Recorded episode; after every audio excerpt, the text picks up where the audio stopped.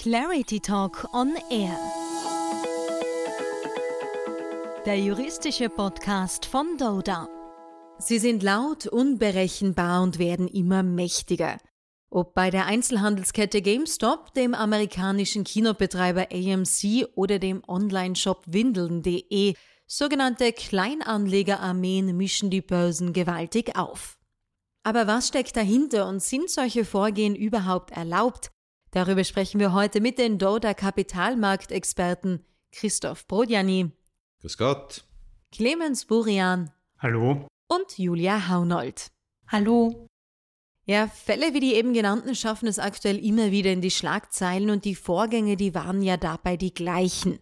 Kleine Aktionäre sprechen sich über Social-Media-Plattformen ab, kaufen wahnsinnig viele Aktien der Unternehmen und treiben so den Kurs in die Höhe. Aber warum machen sie das überhaupt? Die Kleinanleger wollten einerseits Hedgefonds, salopp gesagt, eins auswischen.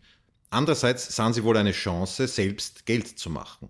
Im Fall von GameStop hatten Hedgefonds in großem Ausmaß auf ein Fallen des Kurses der GameStop-Aktie gewettet und sogenanntes Short-Selling bzw. Leerverkäufe betrieben. Dabei borgt sich der Shortseller zunächst Aktien im Wege einer Leihe aus und verkauft diese geborgten Aktien dann zu einem möglichst hohen Kurs weiter. Um die ausgeborgten Aktien am Ende der Leihe wieder zurückgeben zu können, muss der Shortseller die Aktien dann am Markt erwerben. Liegt der Aktienkurs zum Zeit des Rückkaufs unter dem Kurs, zu dem der Shortseller die geliehenen Aktien verkauft hat, macht er einen Gewinn. Umgekehrt macht der Shortseller einen Verlust, wenn der Aktienkurs zum Zeitpunkt des Rückkaufs über dem Aktienkurs liegt, zu dem der Shortseller die Aktien ursprünglich verkauft hat. Während der potenzielle Gewinn des Shortsellers mit der Differenz zwischen dem Kurs, zu dem er die Aktien verkauft hat, und Null, allenfalls abzüglich Transaktionskosten, begrenzt ist, ist theoretisch ein unendlicher Verlust möglich. Bei GameStop hatten also einige Hedgefonds auf fallende Kurse spekuliert, damit sie die Aktien zu einem niedrigeren Preis zurückkaufen können, als sie diese selbst ursprünglich verkauft hatten. Im Jänner 2021 sprach sich eine Vielzahl an Kleinanlegern unter anderem über die Online-Plattform Reddit ab, eine große Zahl von GameStop-Aktien zu kaufen und so einen Short Squeeze herbeizuführen. Durch die erhöhte Nachfrage wurde nämlich der Kurs der GameStop-Aktie in die Höhe getrieben. Um ihren Verlust zu begrenzen, mussten die Shortseller ihre Wetten abbrechen, indem sie ihre Short Position glattstellten.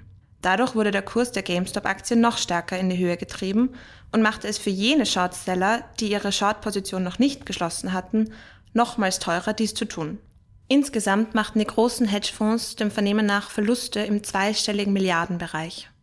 Ja, mit dieser immensen Menge an Geld wollen Kleinanleger es den großen Hedgefonds also zeigen, Klingt zunächst nach einer Robin Hood-Aktion, aber was ist denn das Problem daran?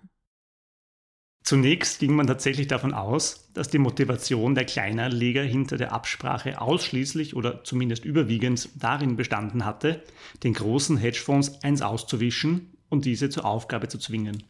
Tatsächlich kam eine deutsche Studie aber zum Ergebnis, dass eine beträchtliche Zahl dieser Kleinanleger vor der akkordierten Kaufaktion selbst Shortpositionen in der GameStop-Aktie gehalten bzw. eine Vergangenheit im Handel mit volatilen Aktien hatte. Zumindest einige dieser Kleinanleger waren also wohl tatsächlich eher von der Aussicht nach einem schnellen Gewinn getrieben. Problematisch daran ist, dass solche Aktionen die Integrität der Finanzmärkte verletzen und das Vertrauen der Öffentlichkeit in das Funktionieren der Märkte untergraben können. Dies kann insbesondere dann der Fall sein, wenn sich einzelne Marktteilnehmer durch unlautere Mittel auf Kosten der anderen Marktteilnehmer bereichern oder diese schädigen wollen. Für das Funktionieren der Finanzmärkte ist elementar, dass die einzelnen Marktteilnehmer darauf vertrauen können, dass so etwas entweder gar nicht vorkommt oder zumindest entsprechend geahndet wird. Die EU-Marktmissbrauchsverordnung verbietet daher neben dem Insiderhandel auch die Marktmanipulation. Also verkürzt gesagt, etwa den Handel mit Aktien oder sonstige Tätigkeiten, wenn dadurch falsche oder irreführende Signale hinsichtlich des Angebots, der Nachfrage oder des Preises gesetzt werden oder sonst wie durch Täuschung der Kurs beeinflusst wird. Marktmanipulation kann aber nicht nur durch Handlungen betrieben werden, sondern auch durch die Verbreitung von Informationen über Medien, die falsche oder irreführende Signale hinsichtlich des Angebots, des Kurses oder der Nachfrage geben. Marktmanipulation kann im Übrigen nicht nur in Bezug auf börsennotierte Aktien begangen werden. Auch andere Finanzinstrumente, die im amtlichen Handel oder Vienna MTF der Wiener Börse gehandelt werden oder sich auf solche Finanzinstrumente beziehen, wie zum Beispiel Anleihen oder Optionen, sind erfasst. Die Strafen für Marktmanipulation sind empfindlich hoch, nämlich bis zu 5 Millionen Euro oder bis zum Dreifachen des aus dem Verstoß gezogenen Nutzens, einschließlich eines vermiedenen Verlustes. Bei einem besonders hohen Geschäftsvolumen können sogar Freiheitsstrafen von sechs Monaten bis zu fünf Jahren verhängt werden. Also durchaus harte Strafen bei Marktmanipulation. Aber fallen auch Vorgänge wie bei GameStop und Co. darunter, also wenn sich Privatpersonen über Social-Media-Kanäle zu Aktienkäufen absprechen. Gilt auch das schon als Marktmanipulation? Es ist nicht grundsätzlich verboten, über das zukünftige Entwicklungspotenzial von Emittenten oder die positiven oder negativen Aussichten eines Investments in deren Aktien mit anderen zu sprechen. Das gilt auch für Gespräche und Diskussionen auf Social-Media-Kanälen. Mitte Februar 2021 hat die EU-Finanzaufsicht ESMA aber in einer Stellungnahme angemerkt, dass das Organisieren und Ausführen koordinierter Strategien zur Beeinflussung von Aktienkursen den Tatbestand der Marktmanipulation verwirklichen könnte. Die Finanzmarktaufsichtsbehörden in den USA und in Deutschland haben die Absprache der Kleinanleger rund um GameStop untersucht. Die BaFin, die deutsche Finanzaufsichtsbehörde, kam zum Ergebnis, dass es sich nicht um Marktmanipulation handelt. Denn sofern nicht bewusst unwahre oder irreführende Informationen verbreitet würden, stelle die Diskussion in Internetforen über Handelsabsichten und Gelegenheiten keine Marktmanipulation dar. Die Untersuchungen der US-Finanzmarktaufsichtsbehörde, der SEC, laufen unseres Wissens nach noch. Aber ganz generell, glaube ich, kann man schon sagen, dass Social-Media-Kanäle auf Börsen eine immer größere Rolle spielen. Das merkte man zuletzt ja auch bei Tesla-Chef Elon Musk. Wenn er etwas twittert mit seinen rund 46 Millionen Followern, dann kann das durchaus Auswirkungen haben und befeuerte zuletzt auch Kurssteigerungen bei verschiedenen Kryptowährungen. Vor diesem Hintergrund wird der Kapitalmarkt immer manipulativer und wo seht ihr hier rechtliche Probleme? Vorausschicken muss man hier, dass Kryptowährungen zumindest nach der aktuellen Rechtslage, nicht zu den Finanzinstrumenten zählen.